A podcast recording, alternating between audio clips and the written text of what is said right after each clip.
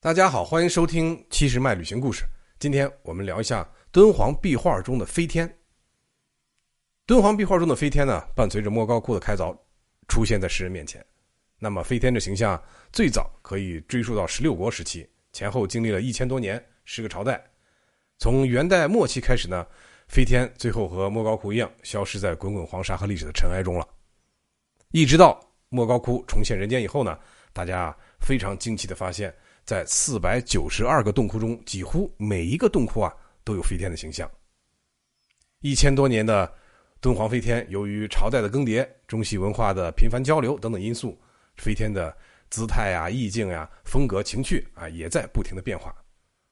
隋朝时候呢，敦煌的飞天的数目突然一下大幅度增加，这个呀，就从隋代开凿的洞窟里边就可以发现，基本上每个窟里边都画满了飞天。这个呀，是为什么呢？这个啊，就是因为隋朝这个皇帝隋炀帝，这个皇帝啊是狂热的喜欢飞天，狂热到什么程度啊？他光看已经满足不了他的这种想法，那么他就找来了一个团队，为其专门打造了这么一个活动飞天。什么意思呢？就是在宫廷的大殿上啊，布置一些帷幔、锦缎做的纱帐，然后用木头啊等材质，呃，就是以飞天的形象作为装饰。说白了，就像我们现在看的皮影戏一样。经过一些机械的传导呀，飞天可以上下升腾。这哥们儿别说，还真会营造飞天独有的意境。我觉得啊，这个真的是已经远远超过了叶公好龙的程度了，应该是真心喜欢。敦煌呃莫高窟的飞天呢，制作非常精美，色彩斑斓，而且是无拘无束，任意飞翔，表现出一种动感和生命的活力。这个是真的已经完全摆脱了以前西域画风的影响，完全是中国的中原绘画的技巧。飞天当然还有一种非常特殊的形态，大家都知道，在莫高窟二百七十六窟呢，有一个反弹箜篌的飞天。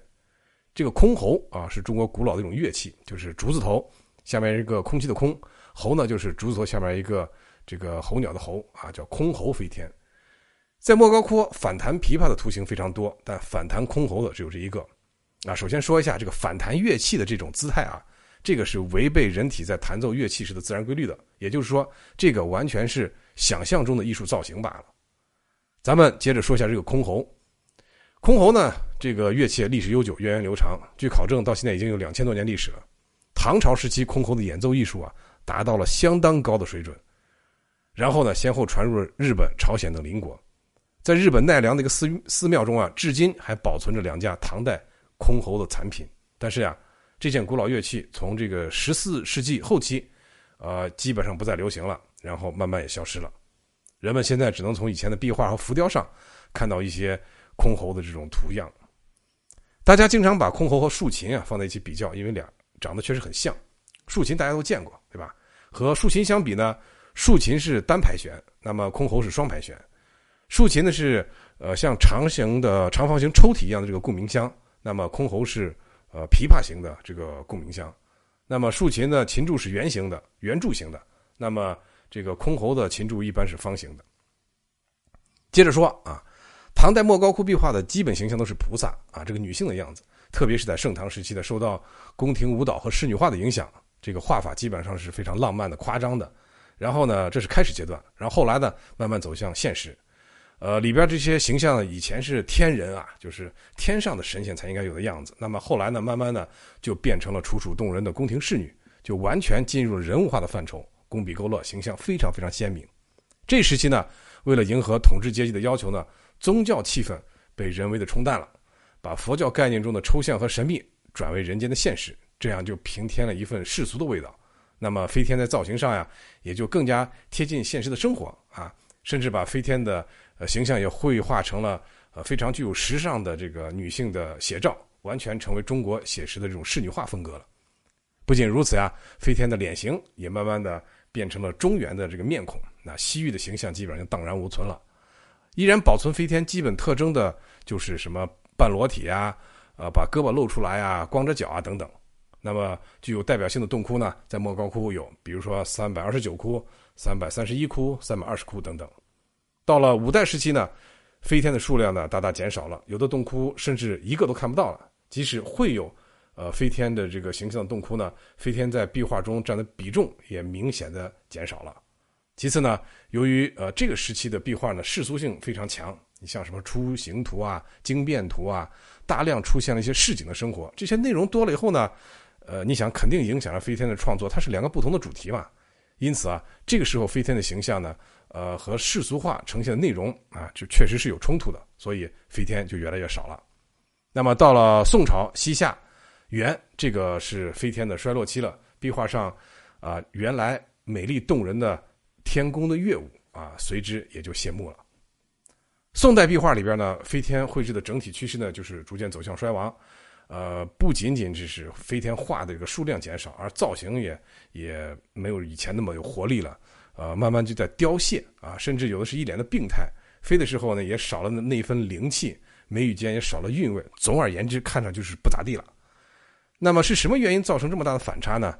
一个啊，确实就是因为这连年的战乱，民不聊生，老百姓经常温饱都是个问题。所以啊，你让他去画的时候，他就没有那种欢乐的那种情绪，所以在营营造这个石窟的财力也受影响啊。这些原因是主要，他们画画的时候已经没有激情了。第二呢是佛教密宗的兴起之后呢，密宗推崇的是弥勒和观音啊这两个信仰，所以造像中啊飞天如果出现了也就冲突了。那么还有一个更重要的原因呢，就是当时只管掌管啊敦煌地区曹氏家族，他呢一直是。追随着北宋宫廷的体制，所以在瓜州建立画院，使飞天的绘画走向城市化。当然，这样一来呢，就完全缺少了新意了。最典型的洞窟呢，在莫高窟就是七十六窟。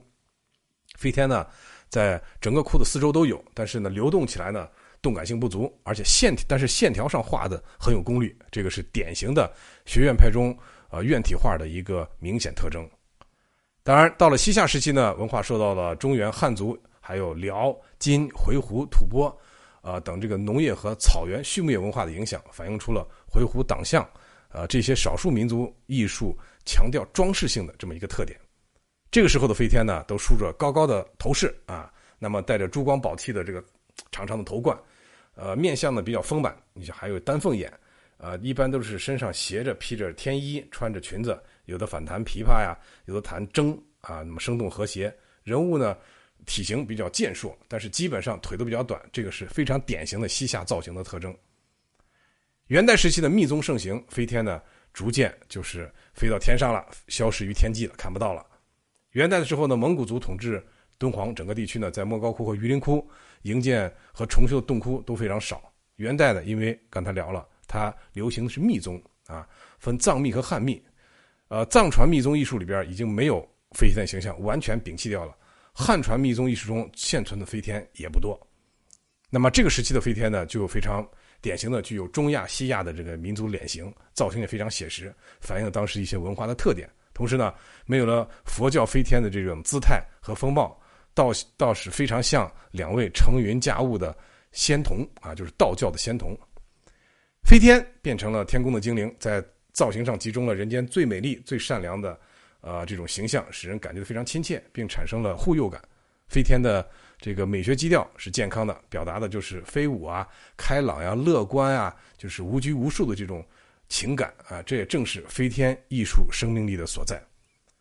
敦煌的飞天呢，经历了千余年的岁月，展现了不同时代的特色和民族的风格，许多优美的形象、欢乐的境界、永恒的艺术生命力，至今还吸引着很多人。吸引着很多人到了敦煌莫高窟，就是为了一睹它的风采。其实啊，我想说的是什么？飞天并没有随着时代的过去而消亡。我觉得飞天依然活着，它出现在各种各样不停的不同的媒体中。那么，在新的歌舞，像壁画啊、文艺作品，到处都有飞天的形象。应该说啊，他们真的是已经从天国降落到人间，而且永远活在人们心中，不断给人们以启迪和美的享受。好了。关于敦煌的飞天的形象，我们今天先聊这么多。感谢您收听《七十迈旅行故事》，我们一路伴您同行，祝您旅途愉快。